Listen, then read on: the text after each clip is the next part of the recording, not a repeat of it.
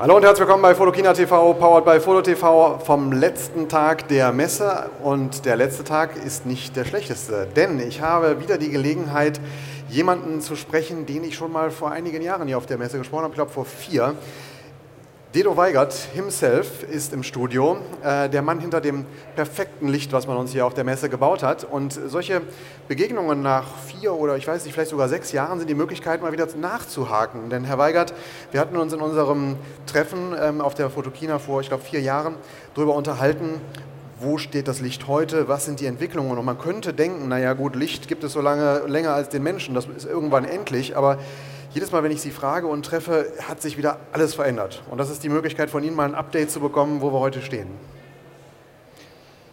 Die Dinosaurier wollen dann immer so ein bisschen weiter ausholen und sagen, obwohl an sich von Herz und Seele ein Filmkameramann, habe ich immer mit der Technik gespielt und ehe wir uns dem Licht zugewandt haben, gab es da schon so einen Stapel von Patenten in der Lichttechnik haben wir zuerst das Konzept des normalen Studioscheinwerfers äh, grundlegend verändert, denn das waren immer die Stufenlinsenscheinwerfer.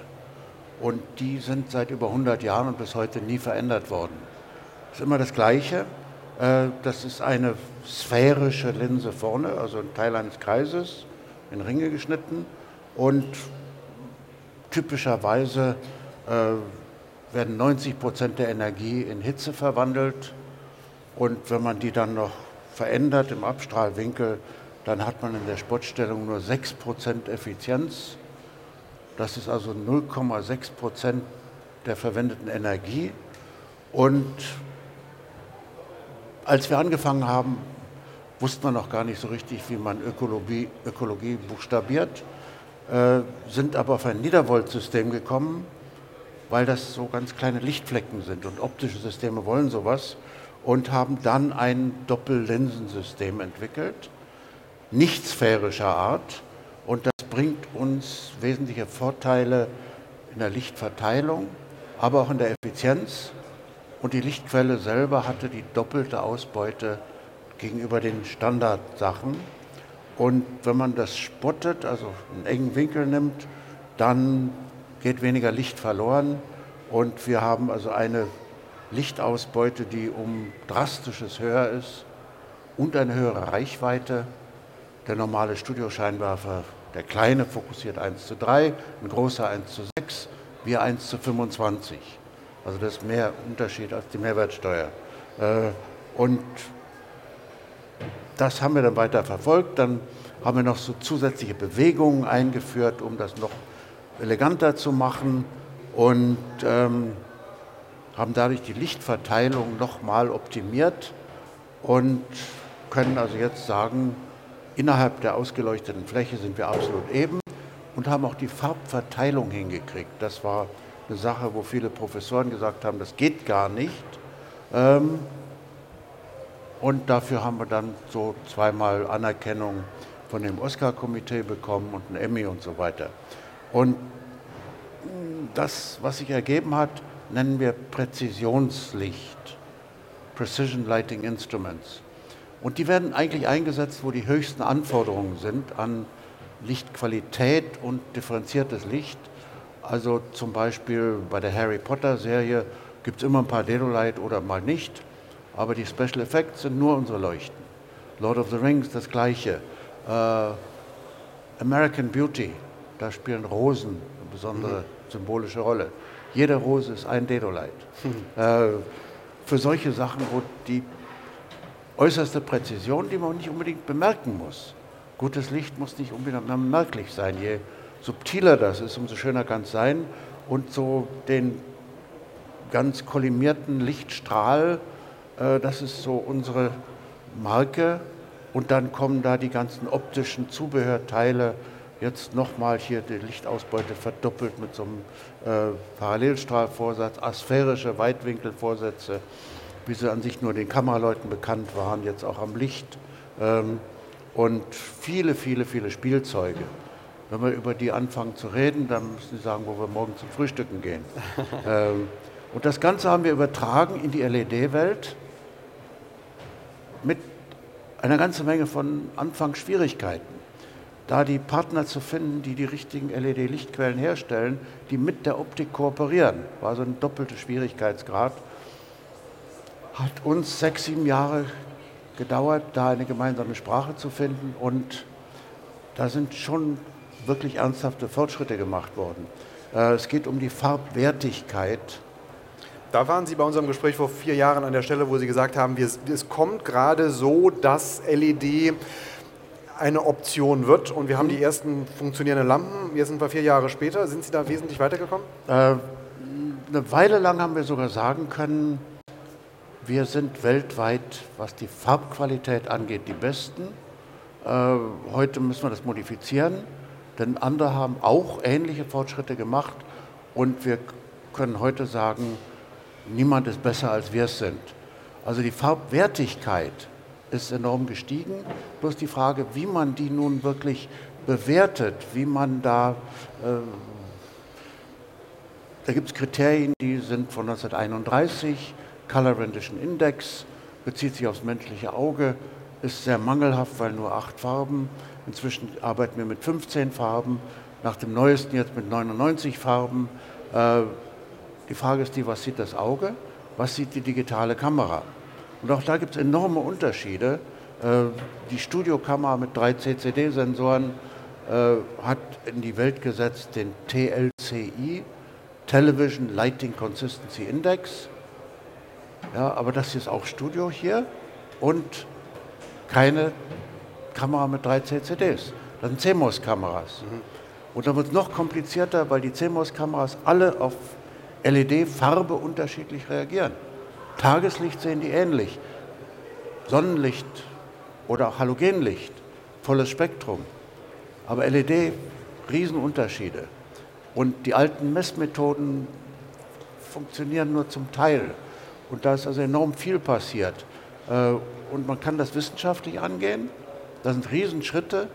Toll, es gibt Geräte mit Spektralanalysegeräte so im Taschenformat, die unendlich viel Aussagen machen, die alle stimmen, alle nachweisbar sind, aber am Schluss aus der Sicht des Kameramanns, des Bildgestalters interessiert mich nur, wir haben ja doch öfter mal Menschen vor der Kamera, wie wird Hautton wiedergegeben in besonders naturgetreuer Weise oder so, dass es schöner aussieht. Äh, aber wie kann ich zum Beispiel traditionelle Lichtquellen, Halogen oder Sonnenlicht oder so mischen mit den LEDs. Und das haben wir hingekriegt.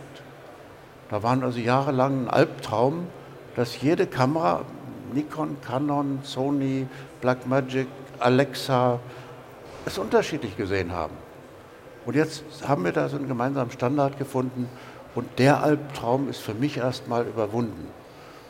Den Albtraum habe ich gerade gelebt. Wir haben eine Übertragung eines Events gemacht und da waren blaue LED-Verfolgerscheinwerfer, die so Lichteffekte machten und bei uns in der Kamera waren die grün. Und es war unmöglich, das, die Kamera so einzustellen, ähm, dass die in blau gezeigt wurden. Das muss das gewesen sein, was Sie gesagt haben, dass LED einfach von Kameras ganz unterschiedlich gesehen wird. Ja, und, und dann gibt es natürlich auch Sachen, die an sich jeder wissen sollte.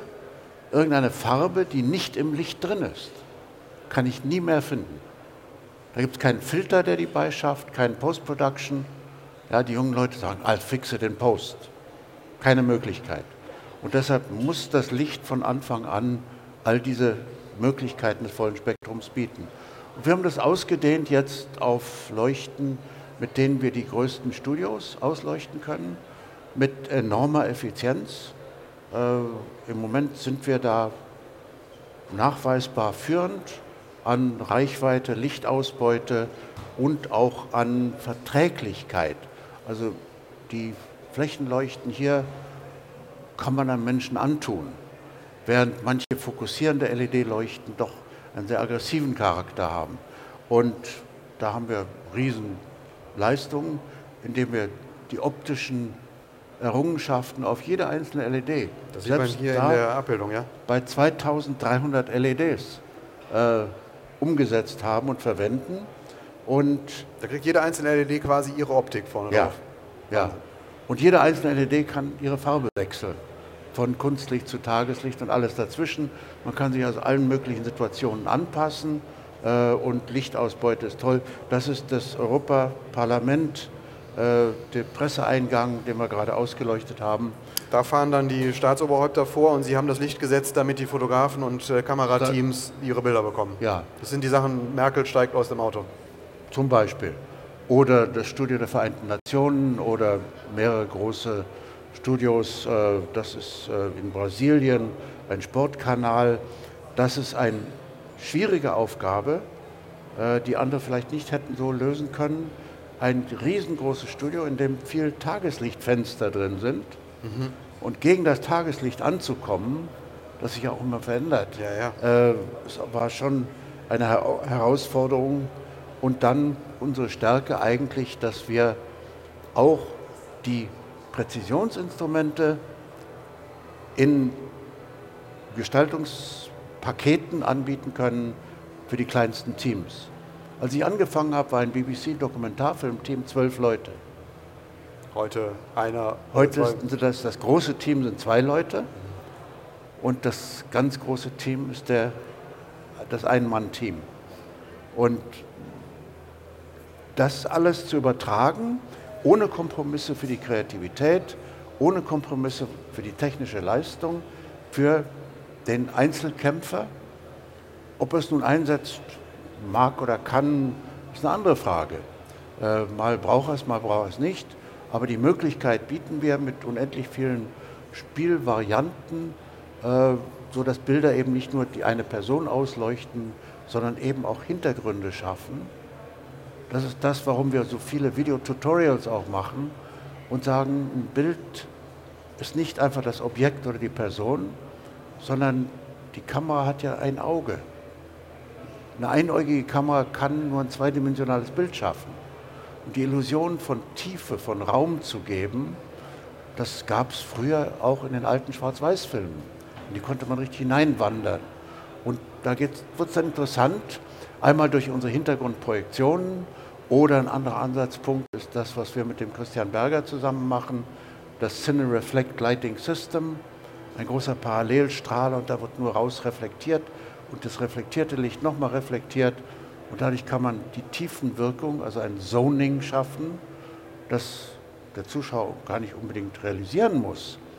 Aber die Wirkung von Dreidimensionalität Spürt im zweidimensionalen Bild, äh, das ist das, was uns trennt von dem reinen Belichten des Bildes. Denn dazu braucht man sich heute gar kein Licht mehr. Die Kameras sind so lichtempfindlich geworden. Du, du kannst in den dunkelsten Tunnel gehen und die zwei Herren aus Nigeria miteinander sich unterhalten lassen und hast ein wunderschönes Bild.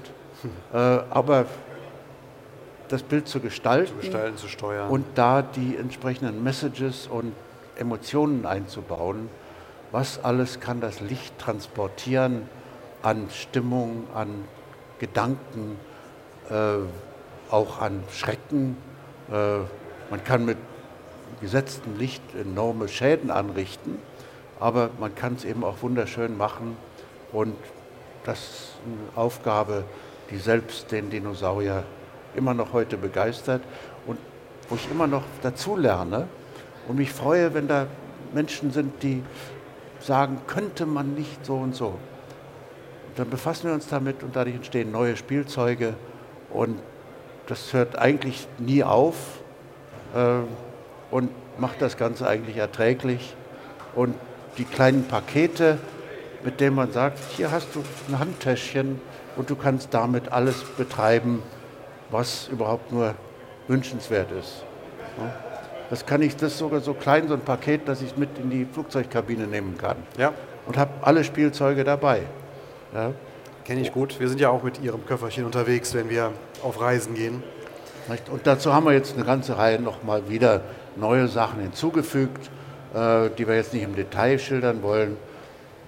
Wer mag, noch auf der Fotokina Halle 41G13 haben wir eine ganze Menge von diesen Spielzeugen und da kann man dann auch anpacken und vorführen.